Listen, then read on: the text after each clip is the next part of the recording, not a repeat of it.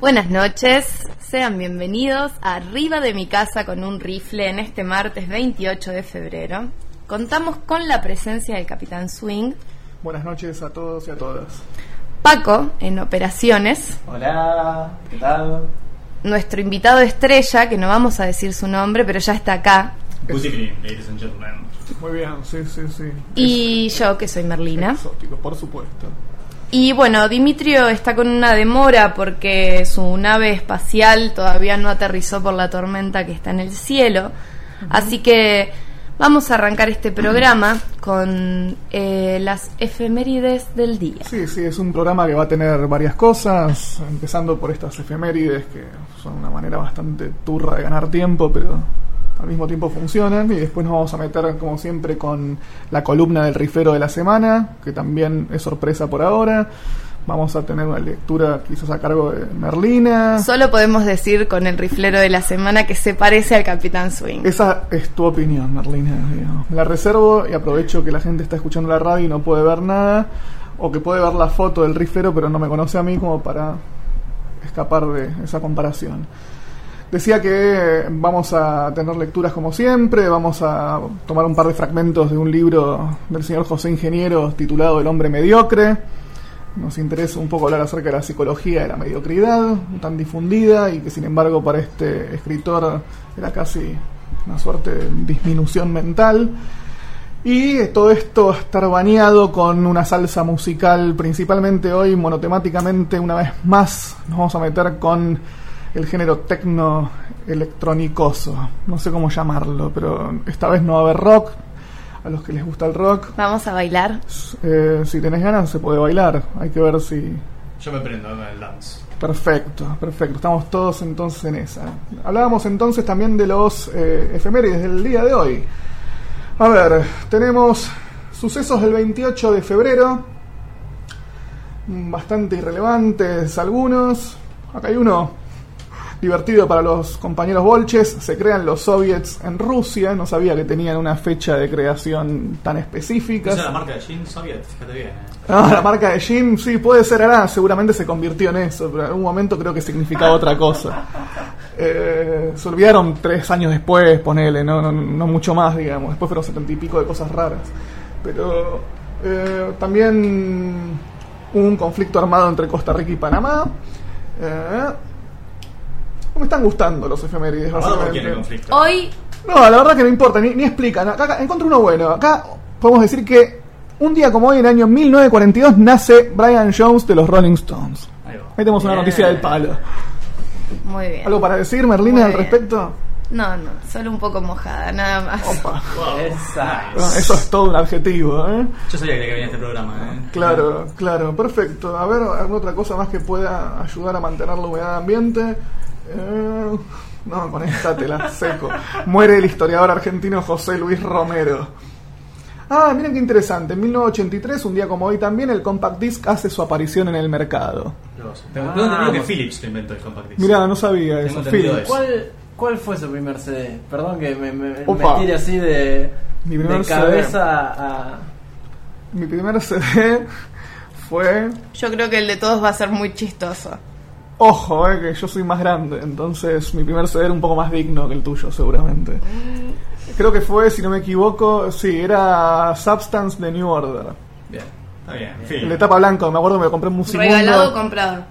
Eh, Musimundo no sabe lo que tiene y me, me- me lo tiraba por la cabeza a 17 pesos el álbum doble. Sin cajita de cartón rectangular. Sin cajita de cartón, ¿no? que se la ¿Te acuerdas metan en el culo, de sí. cartón rectangular que venían los CDs originales de Sí, aquella claro, época. claro, que te ibas con un bodoque grande a tu casa. Pero qué lindo tenerlo, el bodoque ese. Hoarding total porque después lo tirabas. O sea, Maravilloso, sí, era como una pieza de colección. Bueno, eh, tengo ganas de que pasemos a la primera tanda musical. Hay un par de temitas para arrancar con este tema tecnoso. Creo que vamos a empezar con una canción de Atari Teenage Riot, una banda. de Pará, pará, pará, pará, pará. Acá digital. todos van a tener que decir cuál fue su primer CD. Apa, apa, no nos querés dejar zafar. Ah, mirá, no, no, no, no, no. Acá si se tira la bola, se corre por todos A lados. ver, Paco. El mío fue eh, un disco de Michael Jackson, pero eh, no me acuerdo el nombre. Ah, Dangerous. Ahí en el principio Wow. de los noventas. Wow. Tremendo. Mira Sí. qué bueno. ¿El tuyo, Edu? El mío fue Uh.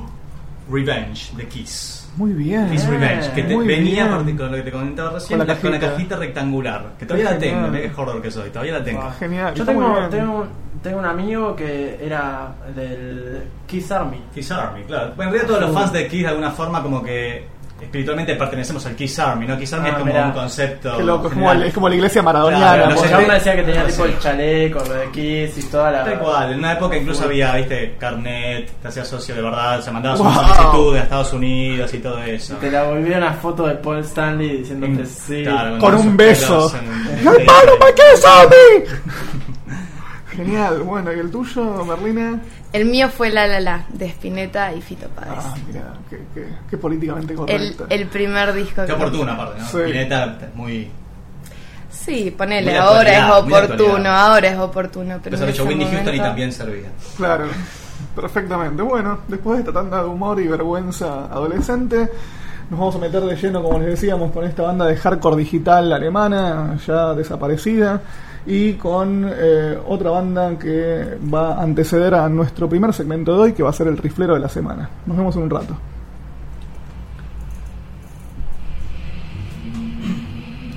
Dale máquina, dale máquina esto ya, boludo. Ah. Ministry esta voz. Más techno, más de sótano berlinés.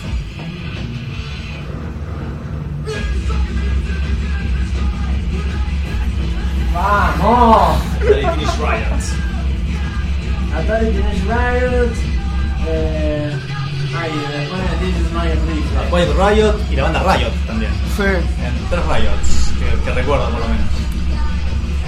Este, esto tiene un tema que se llama Start a Riot, que lo cantaron en un festival en Berlín Start the Riot, Sí, ah, y vengando al público. y se armó Claro, un quilombo mal con la policía, todo mal. Sí, sí, se pudrió. Hay videos, creo que hicieron el videoclip con eso. Ah, sí, es re clásico. Esta parte sobre todo. Y La, la voz de Hani Elías es particular. Qué caros que no sé eso, ahora que me acuerdo en su momento, cuando recién salieron. Ustedes recuerdan que son pequeños, pero eran caros para comprar. Cuando apenas salió era como de lujo, ¿viste? O sea, Claro, de sí. cassette y, de, y cassette a CD. Yo curtí cassette un Yo- montón. Los compilados así con un lado una cosa y el otro lado me, otra claro, cosa. Ahí ve, o El sea, yo Walkman, sí. me eduqué con los cassettes, o sea. Sí, claro. Yo tenía de un lado Rubber Soul y del otro lado Revolver en uno. Ah, mira. Que era uno de mis preferidos. Claro, de 90 que te entraban 45 minutos por lado, te grababas un disco por lado, más o menos. Claro. Y de última dejabas el último tema quedaba afuera. Claro. Que era un bajón era cuando se te cortaba el tema y no sabías si dejarlo de un lado y del Exacto, otro claro. o arrancar de nuevo desde el otro Tal lado. hay que calcular sabiendo qué tema era del otro lado para tener que ir con la Vic. O. Sí, o el Walkman que te los enganchaba a veces, viste los cassettes y tenías que sacarlos así y Ah, enroscarlos. no, las cirugías de cassette que hemos hecho. Sí, viste, con boligoma, yo los pegaba con ah, boligoma. Ah, no, no, no. Los cortaba y los editaba con boligoma. Ah, editabas cassettes, Sí. wow, bueno, eso ya es. Tenía un montón de tiempo, no me gustaba la gente cuando era chico. No, yo que sí me gastaba mucho en hacer las tapitas, era muy diseñador gráfico ya de, de- de alma y de vocación y le hacía tapitas, ¿viste? O sea, me la- con marcador o con virón, me, ponía el logo de la banda. Todo. Me hacía como si fuera el post del disco, ¿viste? O sea, me- que agarrar un disco de Whitesnake y forrar el cassette de cuero de víbora. Ahí está, por ejemplo, sería piola eso. No, no, tanto no llegaba, pero. Ojo, eh. Más que nada agarraba este recetario de mi viejo que es médico, agarraba los recetarios, los papeles recetarios y con eso Muy le, bien. cortaba la medida del cassette y me armaba tapita. Muy bien. Que artesanal que era todo antes, ¿no? O sea, antes era todo así, la fotografía. Por eso o sea, se desarrollaba más la mania. y los tiempos que se manejaban. Boludo, la música que conocías era la música que tenías o que Exacto, te prestaban. exacto. Eso es increíble. O que te informaba mediante una revista que te llegaba a tus Bueno. manos y te ponías a buscar. Yo me acuerdo que me compré, me compré dos cassettes una vez el mismo día que fueron antológicos, que eran un cassette de Nevermind de Nirvana, no, miento, Bleach de Nirvana Bleach, claro. en cassette, Pero tuviste después de que Nevermind, no, no, porque Sí. primero con uno llegaba a Nevermind, Sí, después sí. de ahí y retrocedías. y después cuando salías de Nevermind salió al mismo tiempo Black Sugar Sex Magic de los Red Hot Chili Peppers, que es un discazo. Claro, sí, sí, fue también el, el que la pegó, digamos. Sí, pero muy buen disco. Blood Sugar Sex Magic. Las épocas eran mágicas. mirá. Sí, sí, aparte. Sí, viejo nostálgico, me da una lágrima. Pero la verdad que se aprecia de otra forma, porque hoy en día, viste, te pasa una data, pum, pum, la bajaste, viste, ya Sí, ya todo, viste el Hoy en día, ya cual- sabes qué grupo hoy en día cualquier gil que tiene un índice tiene data, boludo. Es así, es tener básicamente una compu y wifi o conexión a internet. porque es jovencito y tiene miedo, digamos, de caer en la volteada. No, no, no. No, pero es muy interesante la visión de la gente justamente que medio que nació Toda con todo eso ya existiendo. Sí, esto es... Es muy particular, o sea, yo me pregunto eso, ¿cómo, ¿cómo lo ve alguien que de chico tiene el acceso a eso? Nosotros, es como te dice él, Yo eh, era a así. mi novio, que tiene el doble de 37. edad que yo, le pregunté qué es un long play cuando tenía 19 años. Claro. Y así se va a llamar su- un libro que está escribiendo. ¿Qué es un long ¿Qué play? es un claro, long play? para él era un insulto que le pre- No, No, un insulto, sino como demasiado Yo nada que ver. magazine, que ahora los magazine, Bueno, que bueno. nosotros llegamos a ver los magazines, no llegamos a, No, pero me hubiera matado tener un camaro con un magazine. Yeah. Con un magazine de MC5, así. Claro, el magazine que era una especie de cartucho de ColecoVision, Sí, ¿no? que Era lo más por el concepto. Era un mag- magazine. Magazine. Esas bandas maravillosas. Sí, o banda de sonido de películas de antaño, ¿viste? esas películas setentosas con banda de sonido de Village People Claro. en magazine. Sí, Fiore Sambo, ¿no? Con él, eso ta- explotaba en magazine. Claro, Play Qué bueno que tenés siempre uvas. era el, el disco Es grande que de ya vinilo. me di cuenta que es parte del. Es lo- son lo mejor. Y de esa cosa así como de emperador romano, ¿no? Las amo.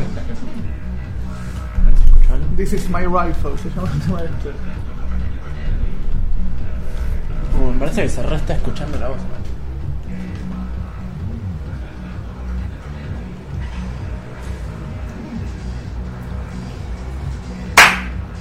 Sí. Bueno, se escucha todo lo que estamos diciendo, no qué. Menos mal que no insultamos a nadie, no bardeamos, nada. Bueno, empecemos. Ahí podemos putear hoy. Los de TVA son muy cliché, ¿no? Sí, nada, ya está.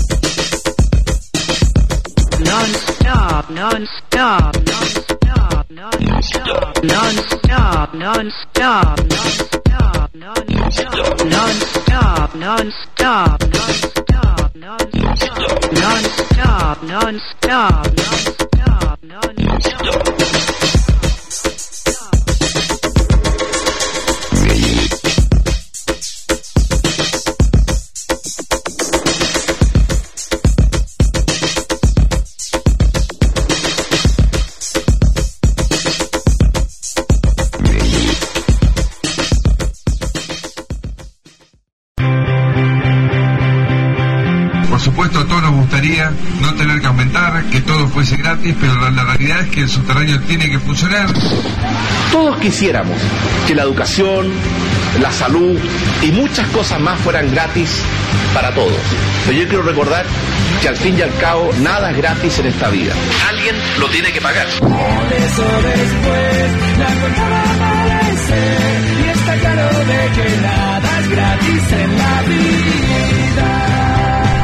Arriba de mi casa con un rifle. Nosotros invitamos.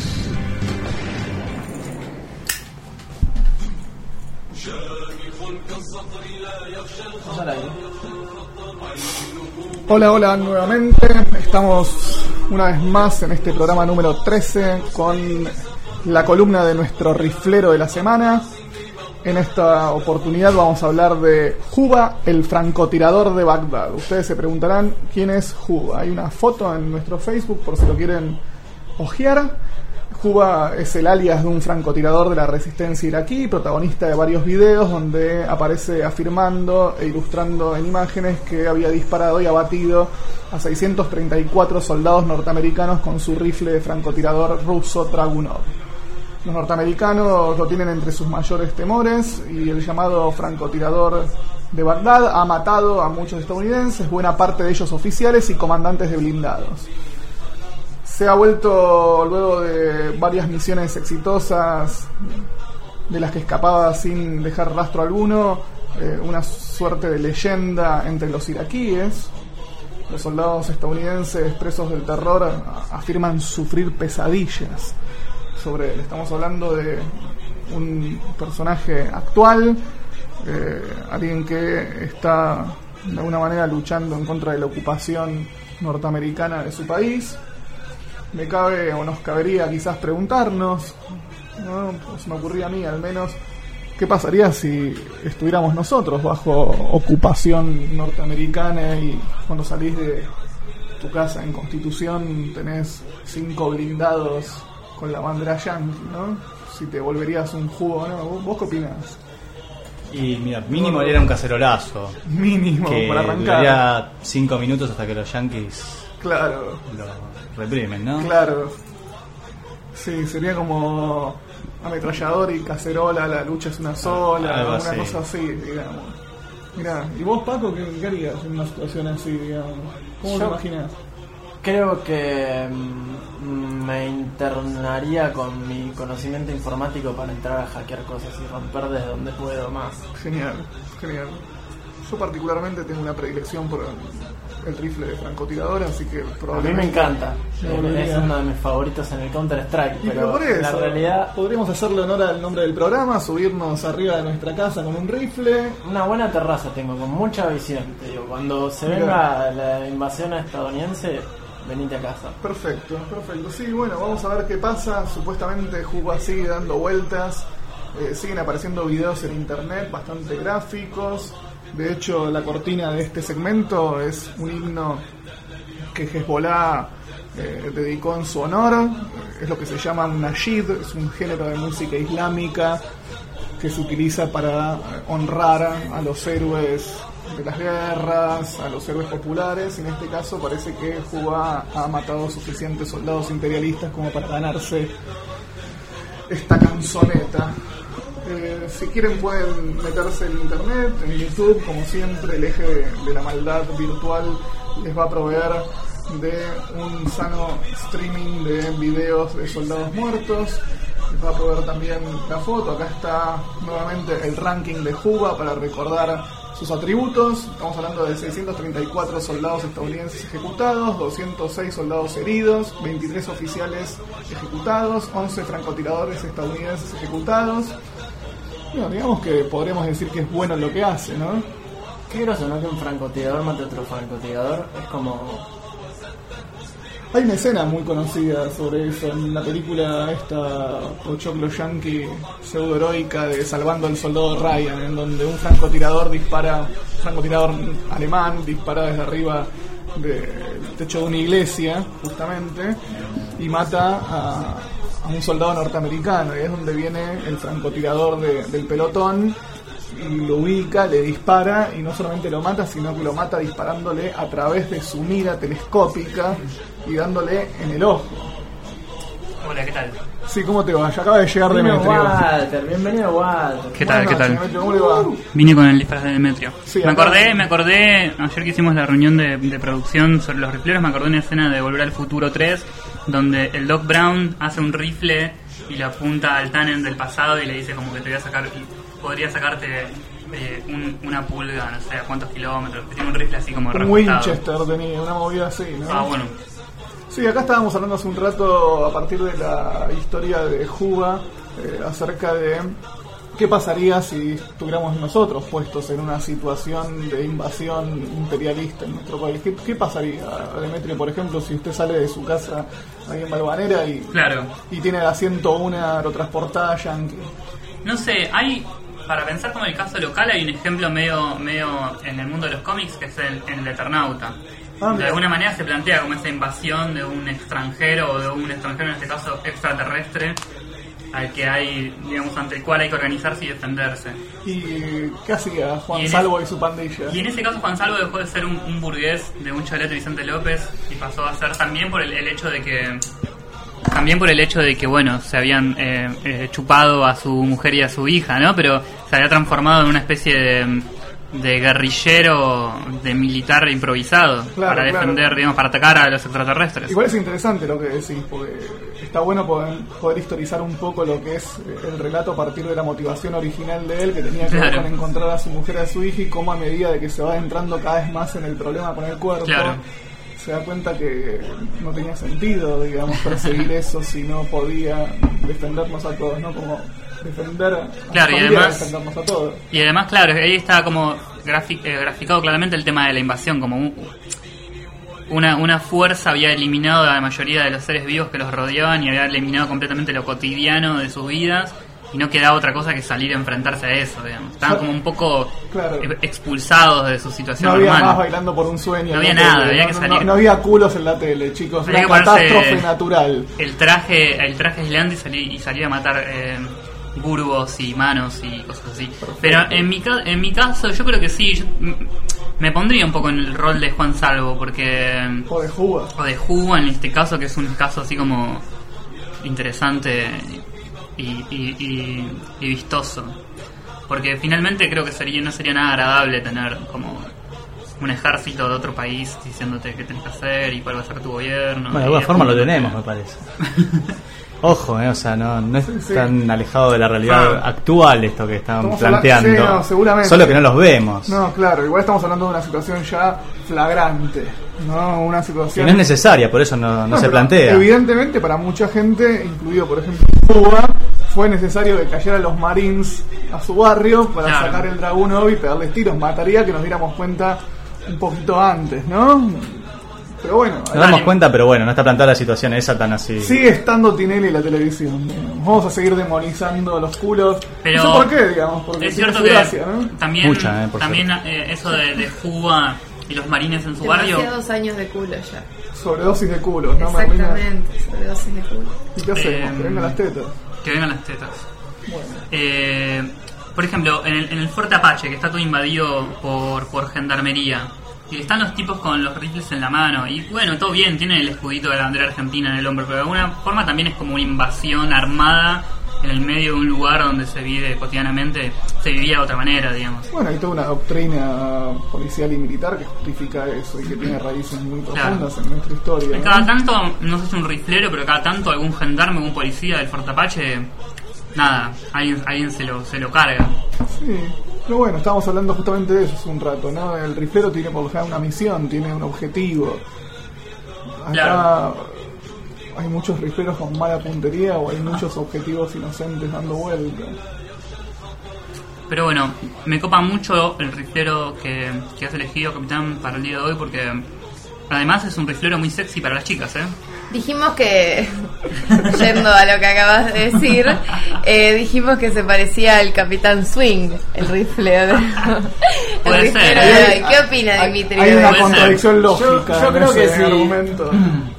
Si al capitán le das un poco de hostilidad y un rifle, creo que termina así, ¿eh? Barbudo, coso en la cabeza. Hay algo con la tonificación del cuerpo que habría que trabajar, pero puede ser. Vos decís, mirá que nunca me viste con una musculosa blanca. pues. Es verdad, es verdad. Hay que esperar hasta el verano. Hay que esperar hasta ya pasó el verano casi, querido Demetrio. Ah, Te un año más. Hoy que está medio fresco me olvidé que estamos en verano en realidad. Claro, sí, sí. Bueno, eh, ¿quieren que pasemos a un poquito más de música? Sí. Sigamos tecnoseando. Con The Patch Mode. The Patch Mode, Sí. Told You So.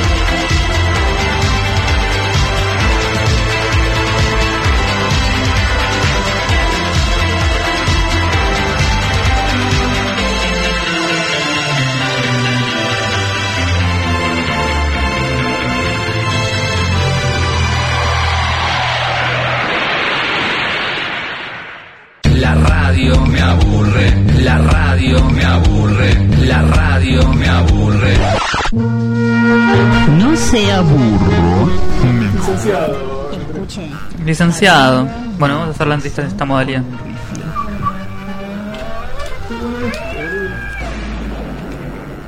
Y lo más anime.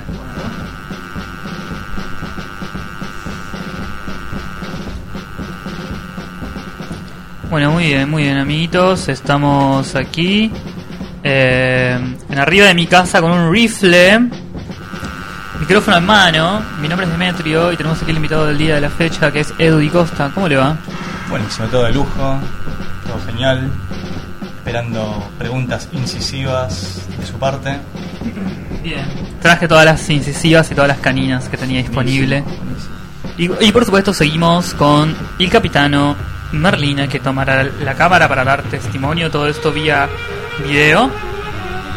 Y eh, nuestro um, amigo Francisco, que no sé si tenés, ya tenés un nickname y algo así. Todavía no, todavía no. Para la próxima les traigo uno matador. Nombre de guerra, por favor, eh. Bueno, con Eddie Costa, vamos a comenzar por el lado histórico. Eh, él, ha, él ha pertenecido, trabajado, colaborado, nos podrá contar con un poco más de, de detalle, en una revista. Me parece un poco fuerte.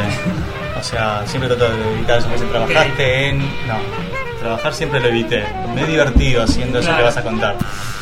Eh, participado en una revista de animación japonesa y otros delirios llamada Láser, que, que es muy recordada por, por muchas personas y eh, ignorada por otras. Así que siempre está bueno traer a la memoria esta revista que ha formado parte de la adolescencia de varios, entre los cuales me incluyo. Y por eso lo conocíamos a Edu de un segmento llamado El submundo de Edu, por ejemplo, donde él estaba con, con señoritas muy eh, opulentas, ¿no? Y de ahí en más, como también esa imagen de Edu rodeado de mujeres lindas, sacándose fotos y demás. Contanos cuál es, eh, eh, de qué se trata eh, eh, ese ese personaje que en este caso sos vos que estás aquí ahora y te estamos entrevistando. Claro, en realidad el personaje Edu es previo, digamos, a la columna. Eso de las chicas lindas, digamos, venía previamente y era como una especie de chiste interno en la editorial, Claro. ¿no? Que caracterizaba por eso. Y a raíz de ahí salió la cuestión de armar una columna sobre chicas, vida nocturna, etcétera. Dentro de una revista que, bueno, aclaremos que era una revista sobre anime, ¿no es cierto? Una Claro. revista básicamente sobre manga, este, toda la movida oriental de los otakus, ¿no? Como les llaman. Eh, y lo mío era como una especie de insert medio off topic dentro de la revista, pero que por otro lado me parece que era el ingrediente secreto que tenía la láser que por eso la gente se identificaba y tuvo el feedback que tuvo con el público, que no era solamente de información, Claro. que te decía que serías mirar y todo eso, que en ese momento tenía más sentido que ahora, ¿no? Que está todo en internet. Claro.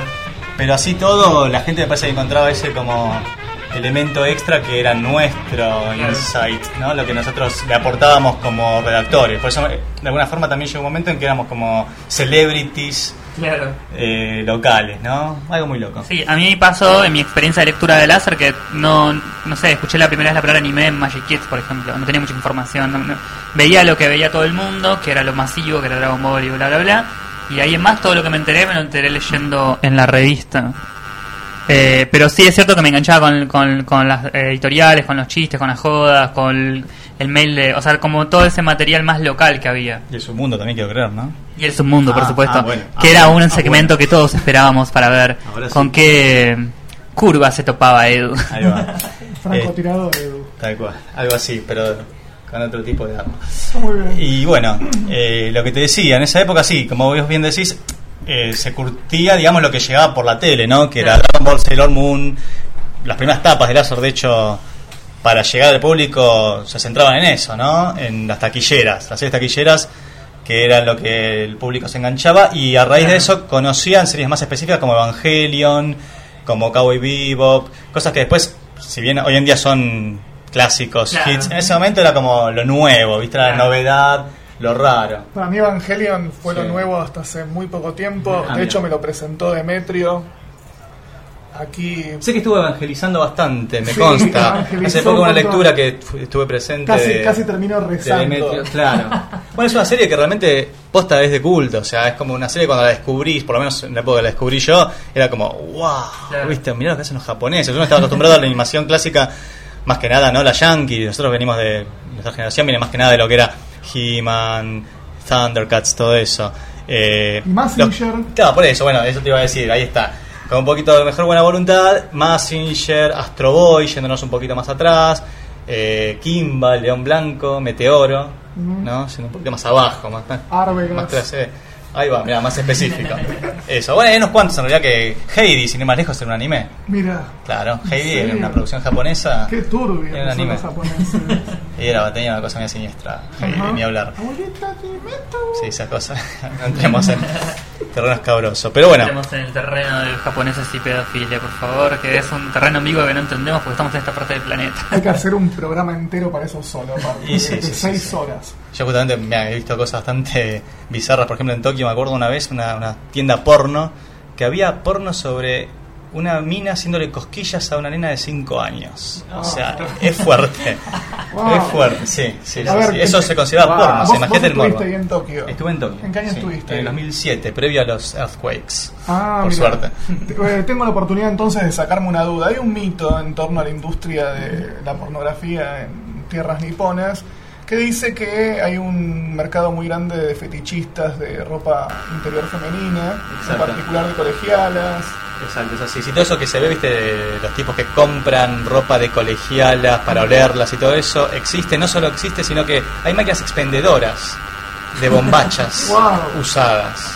Mira, es- son rosas.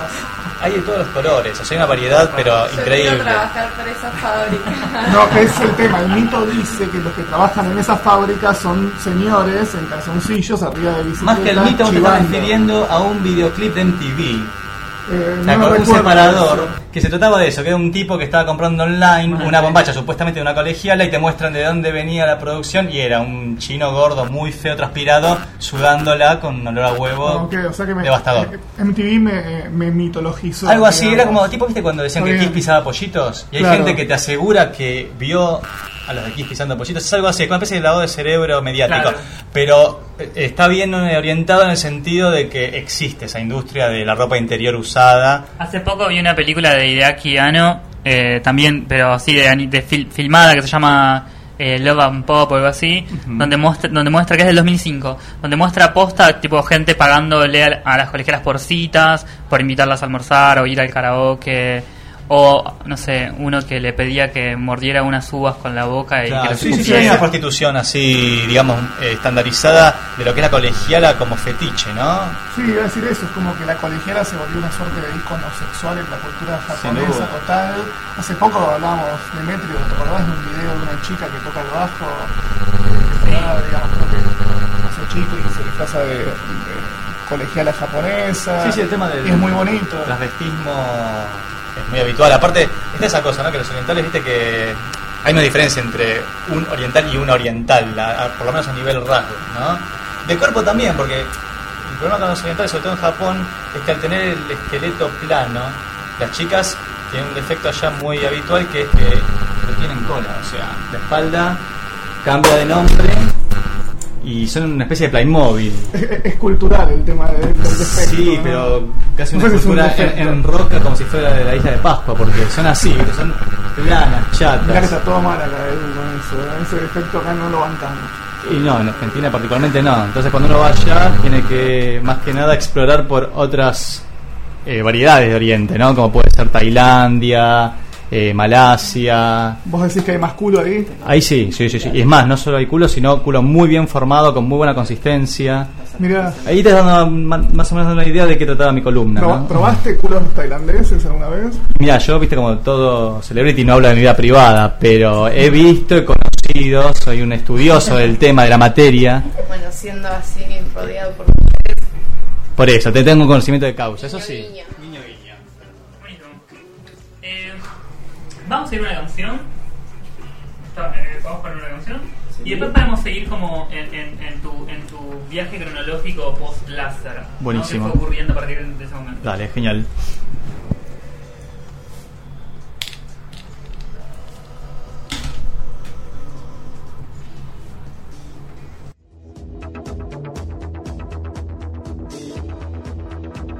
Thank.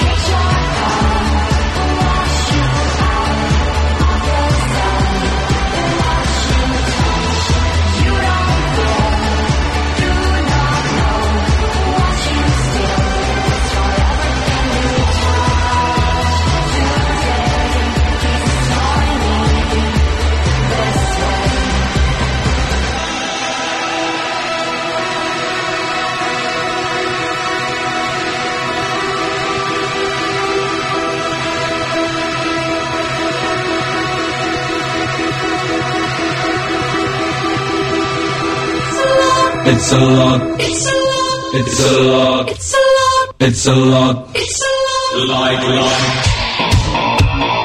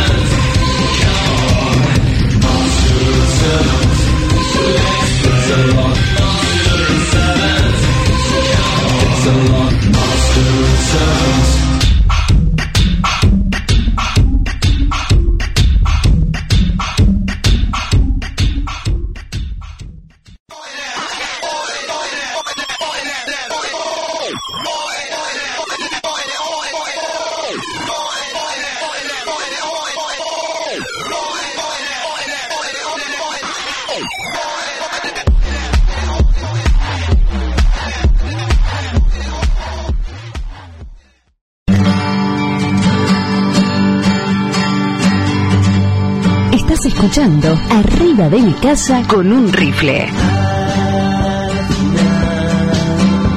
Lo raro no es tan malo.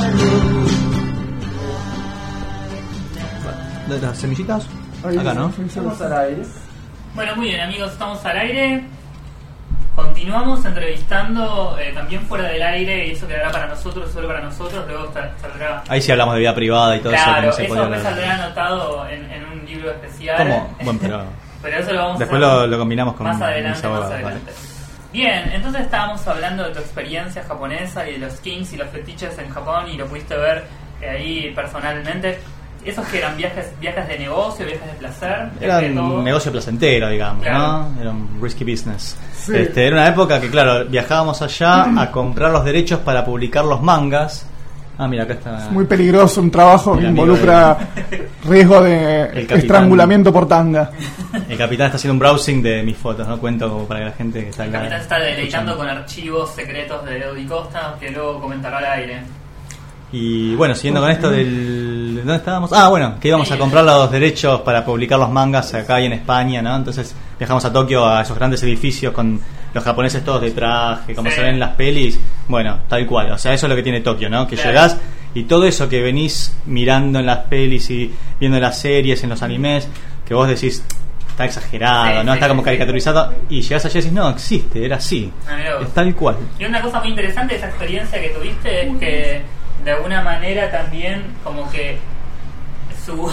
estamos acá con las fotos. Ah, caramba, mira. Eh, el- eh, lo que lleva al fanatismo, digamos, porque finalmente quienes hicieron esta revista eran gente fanática de la animación, de ver series y demás. Llegaron como a meterse a, a la cocina misma de esa industria que, que- de la cual eran consumidores y televidentes. Sí, más otro. que a la cocina, directamente íbamos a la huerta donde se plantaba la fruta para hacer la ensalada, ¿viste? O sea, era ahí, ahí, eh, por ejemplo, no sé, soy, soy muy fanático de Final Fantasy, Sí. ¿viste? El juego de, de Play. Sí.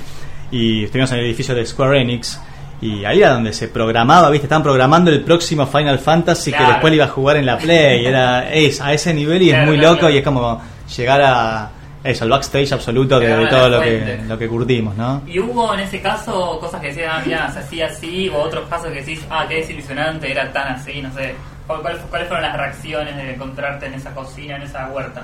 No, o sea que desilusiones no, ninguna, no al contrario, ¿eh? o sea, muy grato todo, incluso el trato de la gente mucho más ameno y copado que el que yo pensaba. Será porque al verte también exótico y diferente, Claro. de alguna forma te, te idolatran, ¿no? O sea, había un boliche metalero, por ejemplo, que la primera noche que llego era como si ya, no sé, Kirk Hammett, acá el señor capitán está estrellado. un boliche metalero, estoy ilustrando el relato.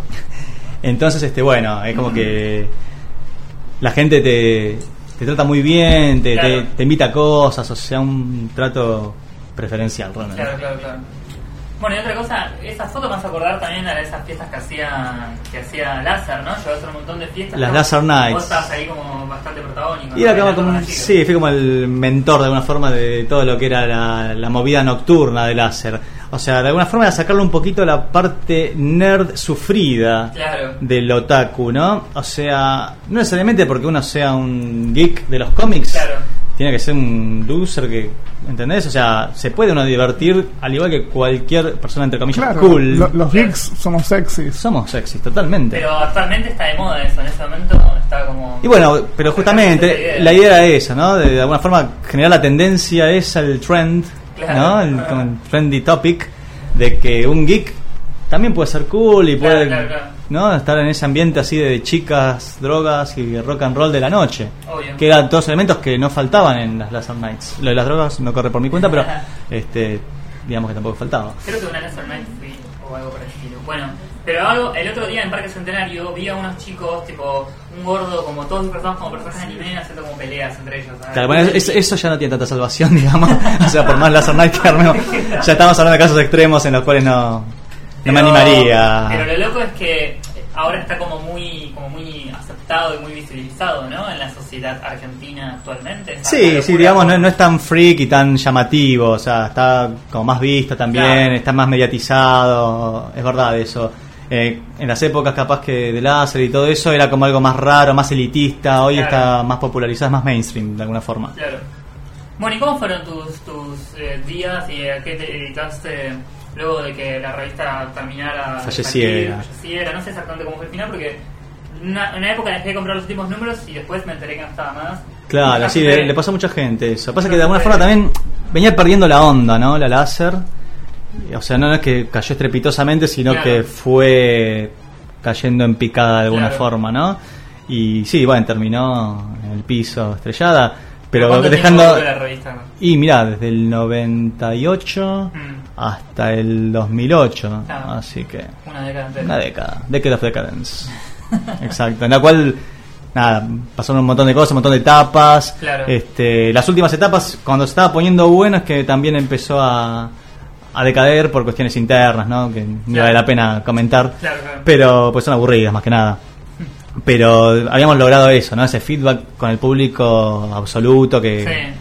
Que era un fenómeno muy raro para una revista, porque en un programa de televisión generalmente la gente conoce a los protagonistas, pero en una Claro. revista no se da tanto que la gente Claro. conozca a los redactores por nombre y apellido, que de alguna forma, te- no sé, te, te piden autógrafo, te piden una Claro, foto, es como algo bastante particular que, bueno, por suerte pudimos generarlo desde Sí, la es verdad. Que es, Y- es un logro editorial. Sí, y sí, de- de medio, ¿no? Era como, demográfico, claro. un medio, digamos, que no daba para eso y sin embargo lo, lo logramos. Y posterior al láser, nada, estuve en la revista Comicu también, Sí. Con la columna, continuando la columna, dándole otro perfil, ¿no? La Comicu igual es una revista bastante más, eh, ¿cómo decir? Monotemática, o sea, Claro. se centraba sí o sí en lo que era anime, no tenía todo ese extra humorístico y bizarro de la láser, ¿no? Sí. Y bueno, por eso mi columna también tenía un perfil más específico de lo que era la producción de los mangas y todo eso. Claro. A mi gusto, más aburrida, pero bueno, son cuestiones, criterios Ah. editoriales. No voy a decir, no, no voy a decir quién fue, no. Te mandaste al frente, no iba a decir quién fue. Yo, yo soy la Tuvimos un, eh, sala. No queríamos caer en el comentario sexista, ¿viste? Tenía que ser. No, Tenía, no no tenía que ser una chica punk, pero bueno, estamos al aire, todavía estamos con vida. Eh, y bueno, yo- Mamá, mamá, estamos bien, ¿eh? Chicas, estamos eh, bien. Lucio Greco, no llames al SAME, Tranquilas, Vero, tranqui. estamos todos bien. Y, le- y también Merlina se encuentra muy bien. Cuidado con los vidrios. Que, bueno. Bueno, y entonces estabas en esa columna ya más de laburo, como más técnico del, del tema, digamos, de- de- de- del manga. Claro, ahora que lo pienso, no será que Comico es mufa porque viste que la nombré y se cayó el micrófono. Mm, Habría que ver. Puede ser quizás el primer antecedente de una mufa venidera. Tal vez, tal vez. Y sí, bueno, eso, nada. Terminamos haciendo algo un poco más este, específico y no tan divertido. Y por otro lado, yo igualmente con, con mi submundo de Edu Mm. continúo, porque ya te digo, es como un reflejo en realidad de, de mi vida cotidiana Claro, claro, en una claro. revista. Claro. Así que sigo con eso, con las fotos, con las chicas, Sí. la vida nocturna, el anime, los- la animación lo- en general, ¿no? Todo lo que me gusta, los cómics. Yo en realidad arranqué como comiquero, leyendo cómics americanos Claro. todo lo que era X-Men, Gen 3 en ese momento. Así que todo eso existe, se mantiene y cuando puedo, ya sea mediante Facebook, mediante un blog o lo que sea, trato de plasmar todo eso para el público que me conoce, que me sigue Sí. y para los amigos también. Buenísimo. Bueno, excelente. ¿Y la gente de, de, de Láser eh, quedó repartida haciendo cosas que, que, que se conozcan o no? ¿Cómo fue como la...? Mira, de los que tengo o sea, todavía... vos podemos saber porque ya nos contaste, pero por ahí de los otros no sé qué habrá pasado. Claro, por ejemplo, bueno, de mis conocidos así más cercanos, eh, Marcelo Vicente, que era el otro redactor así Sí. eh, conocido, digamos, por la gente, está haciendo traducciones todavía para, para Ibrea, Sí. que bueno, por temas legales ahora no, no es más Ibrea Argentina, sino que es Ibrea España que importa, Ah. es una, una especie de exportadora desde España para Argentina, Ah. una tramoya legal. que no escuche Moreno porque se Claro, le- claro, no, no sé, va, va a enviar alguna de sus, de sus fuerzas de choque. Exacto. Y bueno, después los demás, la verdad que no tengo demasiada idea. O sea, Claro. de Marce sé porque, bueno, éramos amigos personales. Claro. Eh, y después, bueno, el resto supongo que seguirán con cosas similares, pero nada nada que ver con esa época, ¿no? Claro, sí, nada, nada que incluya como ese condimento criollo de, Tal cual. de la humorada y demás. De alguna manera también estaba pensando que... eh, bueno, de, de todas maneras estaba pensando que ese tipo de humor también que manejaba la revista en ese momento ahora está como muy de moda en el Twitter, ¿no? Claro, sí, sí, ese es el lenguaje que después se, se popularizó. claro, fue al Twitter, es como el Claro, mismo- sí, hicieron los chistes más de- sin llegar al mismo estilo, pero la revista Barcelona, más Claro. de parodia, ¿no? no Claro. más de, de parodia satírica de la realidad y todo eso. Que sí, hoy se ven bastantes publicaciones, es cierto. Pero bueno. Ahí estaba leyendo algo de Nine Inch Nails, ¿puede ser? Tenemos. Tenemos un tema listo de Noise Nail. Y Tenemos bueno, un tema de Ningmo, vamos a ¿puedo presentarlo? Dale. Es Head Like a Hole. Head Like a Hole, de Nine Inch Nails.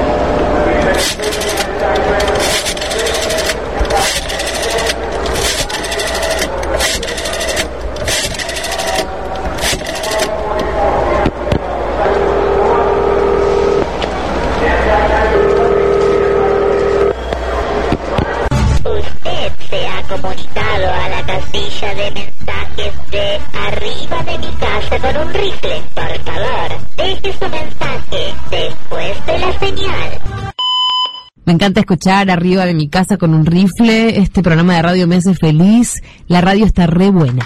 Arriba de mi casa con un rifle.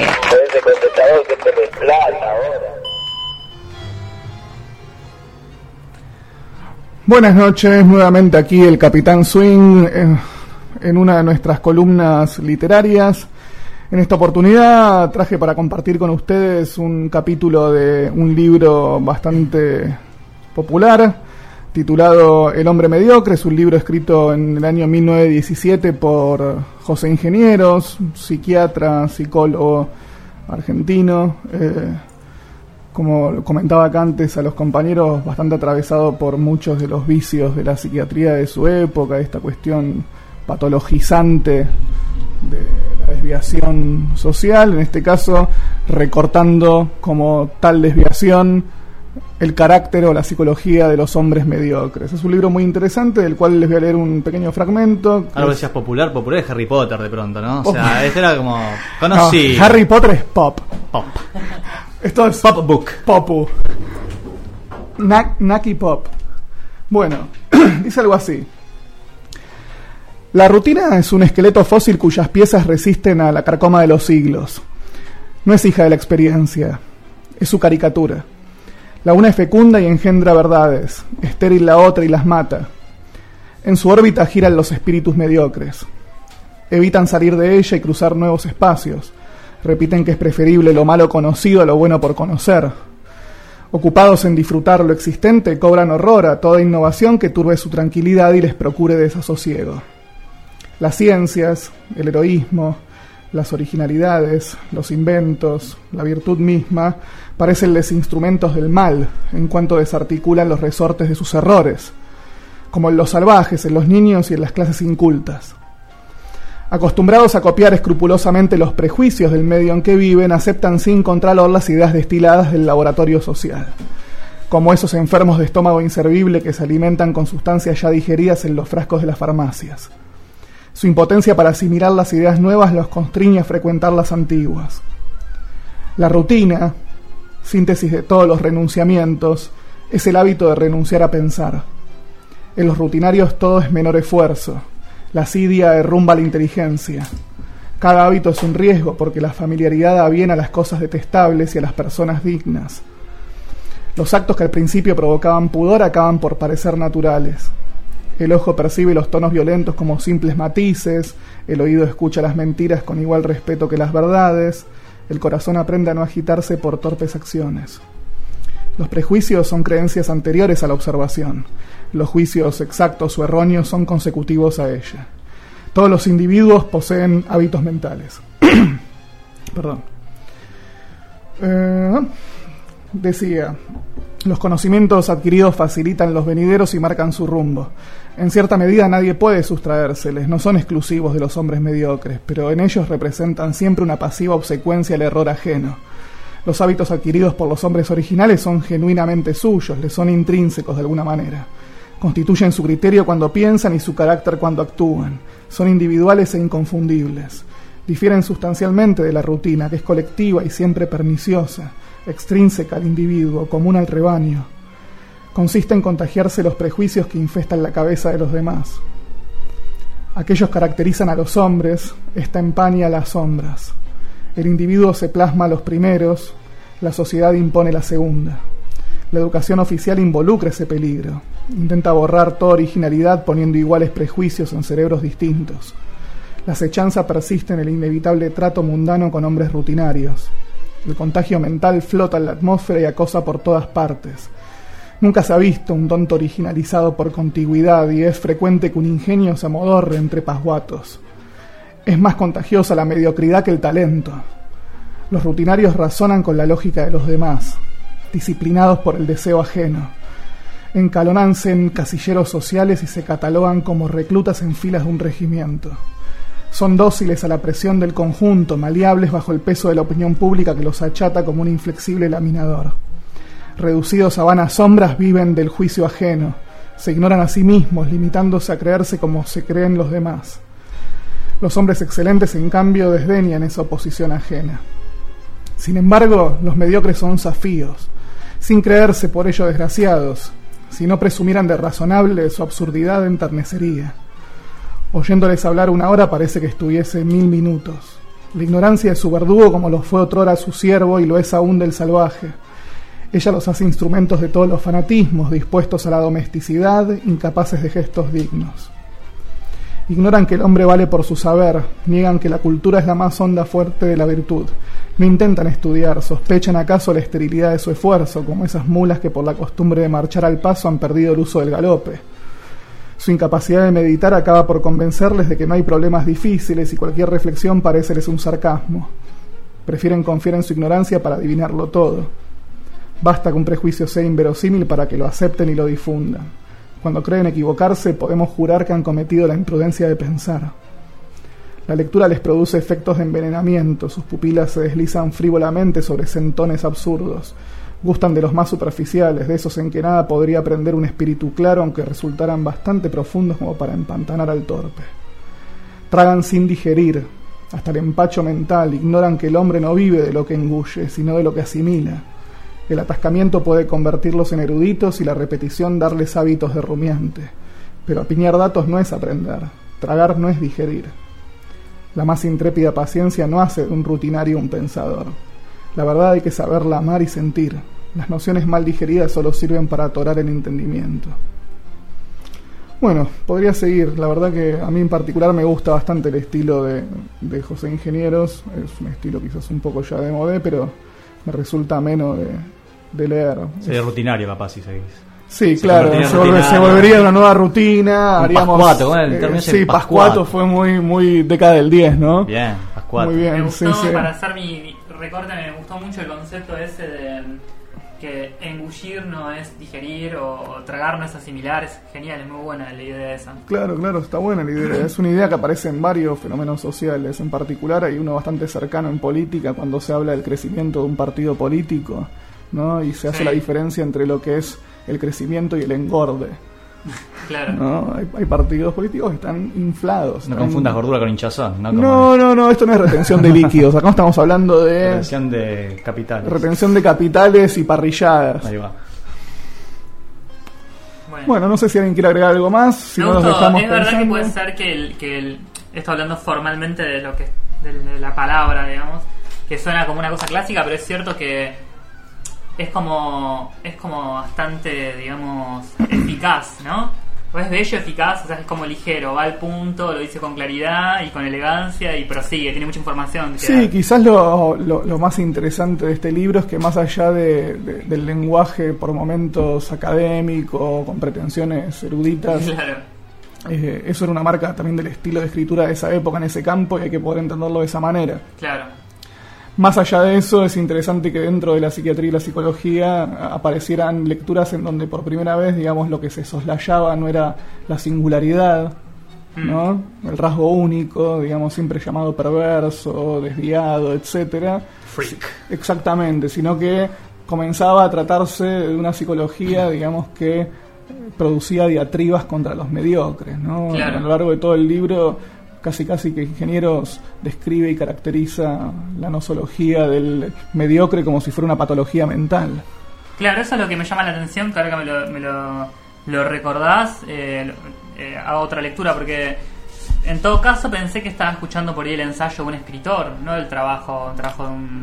No, no, aparte, de, de- como te decía, digamos, de que tiene un estilo bastante fluido y bastante rico y es, mm, dentro de todo, para el tema que está tocando, quizás hasta llevadero de leer. Claro. Me parece que ese era un estilo que compartían muchos escritores en esa época. La gente quizás, y no quiero sonar nostálgico con esto, pero es, cierto que ha- había un, un momento de la producción literaria en donde aún en el campo de la ciencia la gente sabía escribir. Claro. ¿no? Había un, un uso del lenguaje profundo. Y no te querés poner nostálgico, pero lo que estamos escuchando de cortina es bastante nostálgico. No, más que, más que un tangazo de nostalgia, quise aprovechar que estaba hablando de un autor para ponernos en un clima, partiendo de que la música es una de las artes que propicia mejor los climas afectivos, ¿no? Claro. más claramente. Para aclimatizarnos en el contexto de José Sí, Ingeniero. me parece que es interesante porque aparte es un tango que parte, digamos, de la canción Derecho Viejo de eh, Juan de Dios Filiberto, que era amigo y paciente de Ah, José Ingenieros. mira. Eh, en una época lo había mandado a, a recuperarse de unos problemas respiratorios en, en las sierras cordobesas. ¿No? En la época tenías el médico de cabecera, José Ingenieros era uno de esos. Así Bueno. que bueno, por mi parte nada más que agregar, espero que Genial. les haya hecho pensar en algo. Sí, estaba muy bueno, así que muchísimas gracias a José Ingeniero. Eh, hemos, como ves, Edu, hemos pasado de, de las perversiones en Tokio a José Ingeniero. Y de las tangas al tango, ¿no? de las tangas al tango. Una cuestión. Y seguimos después, al final de cuando terminemos, ahora venimos también con un, con un espacio que nuestra amiga Marlina ha preparado. Y antes de irnos, vamos a develar qué es lo que hemos, qué es lo que hemos encontrado de las fotos secretas de Dodi Costa. Se han visto cosas que no, no, no merecen reproducción radial, pero quizás algo diremos. Voy a hacer mi mejor esfuerzo para describirlas con la mayor fruición de objetivos posibles. Y sin usar términos chavos. Blanco y negro. Reina. Claro, eso sería como el- los códigos: código rojo, código blanco y código negro. Red, White and Crew. Claro, Y vamos a la música. Nizzereva.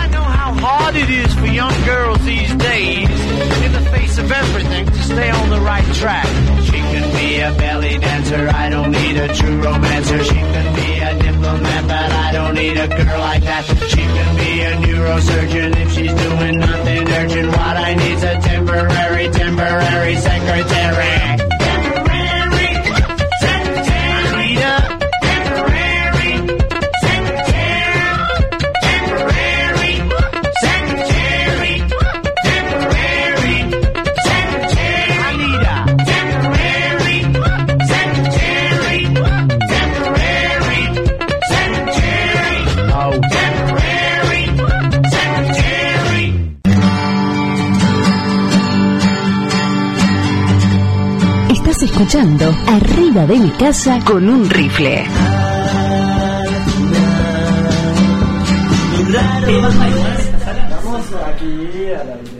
Bueno, volvimos. Eh, para continuar con la temática que inauguró el Capitán Swing, yo voy a leer un texto de una señorita que en realidad es de San Luis, de Merlo San Luis, pero que la conocí en Córdoba. Ah, mira, se llega llama- de Merlo, Gran Buenos Aires. Mira, no, ella es de San Luis. Lugar ultra hippie. Bueno, ahora sí, disculpanos. Ella se llama Bahía Flores, pero su nombre eh, artístico es Bahía Sin Flores. Y escribió una columna en Dada Mini que se llama Lo urgente era para ayer. Y dice así. Todas las exigencias del esquema algún día tienen que importarme nada, o chuparme un huevo, como un portazo después de una discusión terca. Imbécil, paf, portazo. Cortázar decía que no nos alcanzan las horas para vivir y algo más. ¿Cuánta nafta te queda para el viaje que querías tan lleno de gaviotas? Se preguntaba. El tipo tiene la posta. Creo que la nafta se me está acabando. Es fin de año y pierdo aceite y pierdo también las gaviotas, el pulso. Cortázar no para de meterme el dedo en la llaga cada vez que leo Ándele. Vayan, googleenlo, copienlo en un papel, cuélguenlo de la puerta del ropero. ¿Cuánta nafta y qué viaje? La chica que con 24 cree que fracasa todos los días tiene que saber que es muy temprano, que los cronogramas vienen a hacerle doler la espalda y la cabeza, cuando lo que uno realmente necesita es que el dolor venga de la panza, por lo que se rió o por lo que tomó anoche. Sí, hasta las 6 nos quedamos tomando una cerveza. Sí, lloramos de la risa como boludos. Eso, el tiempo que pasa y uno ahí, en el silloncito, en el barcito, en la ventana, olvidando ese metrónomo de la impaciencia que es el reloj, olvidando el acelere, las alarmas, la agenda que debería tener, los títulos que quiero enmarcar.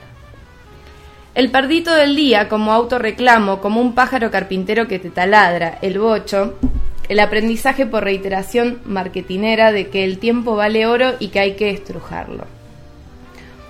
Uno debería envalentonarse los sábados o incluso los miércoles, incorporarse y con la lagaña en el ojo imponerse como deber no correr por las urgencias de otros, de los super yo mamados en las meriendas o por las urgencias que vaya uno a saber quién. La productividad como criterio, hacer y hacer rápido. No, no, no, con ese dedito señalador de las maestras de bigotitos del primario. No, no, no al nudo que te hace en las tripas si pensás en el A8 que no viene, colectivo. No me importa, espero. Miro el chico lindo que camina por ahí, pienso en fotos o me imagino a dónde va la señora con sus arrugas empolvadas. Respiro profundo como el chino de Discovery Health o pongo la mente en blanco. Ahí va. El take it de Bob Marley y el tomátelo con soda deberían ser consigna. Lo urgente era para ayer, lo importante es lo de hoy. Cenar rico, tomarse lo que hay que tomarse en todos los bares, no ponerse en pollerudas y salir a charlar sobre los mismos temas de hace años, en las mismas plazas con los amigos de siempre. Hacer uso de la voluntad y la libertad. Acordarse de las gaviotas y del, y del viaje que queremos y no gastarse la nafta en chimangos. Bueno, Seguimos en la misma tónica. seguimos en la misma tónica. Exactamente. ¿Y por qué se te ocurrió traernos este fragmento? Porque muchas veces en esta cosa de que la sociedad impone o se nos impone desde chicos eso de tener que pertenecer a algo de determinada forma y en determinado formato, que es lo mismo. Em, nos olvidamos que en realidad también tenemos un pulso nuestro propio que late paralelo a lo que va latiendo con otra cosa, porque podés tener alguna afinidad con algo, pero no responder a todo lo que se te exige, porque claramente no vas a ser un estereotipo. Sí, sí, hablaba lo que decía José Ingeniero cuando hablaba de los que marchan al ritmo del regimiento, ¿no? Exacto. Como- parece como que el tambor que te hace marcar el ritmo es el tambor de otro. ¿no? Exacto, y creo que la mediocridad, bueno, él, José Ingenieros, lo explicó muy bien, pero la, la mediocridad ra- radica en eso. Vos te sentís latir diferente, sentís ese latido y haces oídos sordos porque es algo raro, distinto y que si probaste y no hubo una buena recepción, lo dejas de lado. Eso es una mediocridad. Pero no, no sería una forma de, de deshonestidad con uno mismo. Claro, pero la mediocridad es eso también, ser deshonesto con uno Un mismo. de David Guetta de pronto estaría bueno, no que marque el pulso. ¿Viste esos Claro. de David a punta de arriba? Claro. Así, alegría, fiesta, Ibiza. justo que, ahora en verano, justo Marlina decía de ir a Ibiza. Claro, ¿no? Rey, copada con la onda del verano. desnudarse, tomar extra. No, no, el verano no. Con Ibiza, no es el verano. Caballeros, caballeras, damas. Lamento interrumpir esta tertulia tan agradable que se ha dado esta noche, pero lamento indicar que el verdugo de la rutina marca las 12 y debemos ser decapitados por el reloj. Porque hay una persona impaciente que quiere su programa de radio, así que se lo vamos a entregar. Perdón, perdón. Pero antes, nos iremos. Gracias, Edu, por haber venido hoy, gran Muchas invitado. su- Un placer, me he divertido mucho. acá Y- queda abierta- compañía.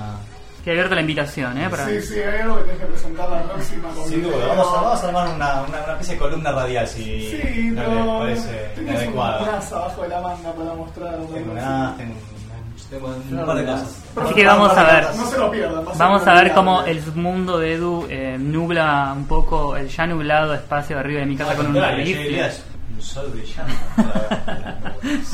Está bien, nos viene bien en este cielo gris de, de régimen Sí. eh, pan regional. Gracias Merlina, eh, gracias Capitán Swing, mi nombre es Demetrio y me doy las gracias. Gracias Francisco en los controles, Edu por haber venido. Nos vamos escuchando a Demonios de Tasmania. Sí, sí, sacamos otra perlita del cajón de la banda, no sé si actual de el señor Charlie, haciendo un tema con mucha influencia de música electrónica, muy muy arriba, que se llama Weekend. Falta para el fin de semana, pero para nosotros Ya empezó. son viernes.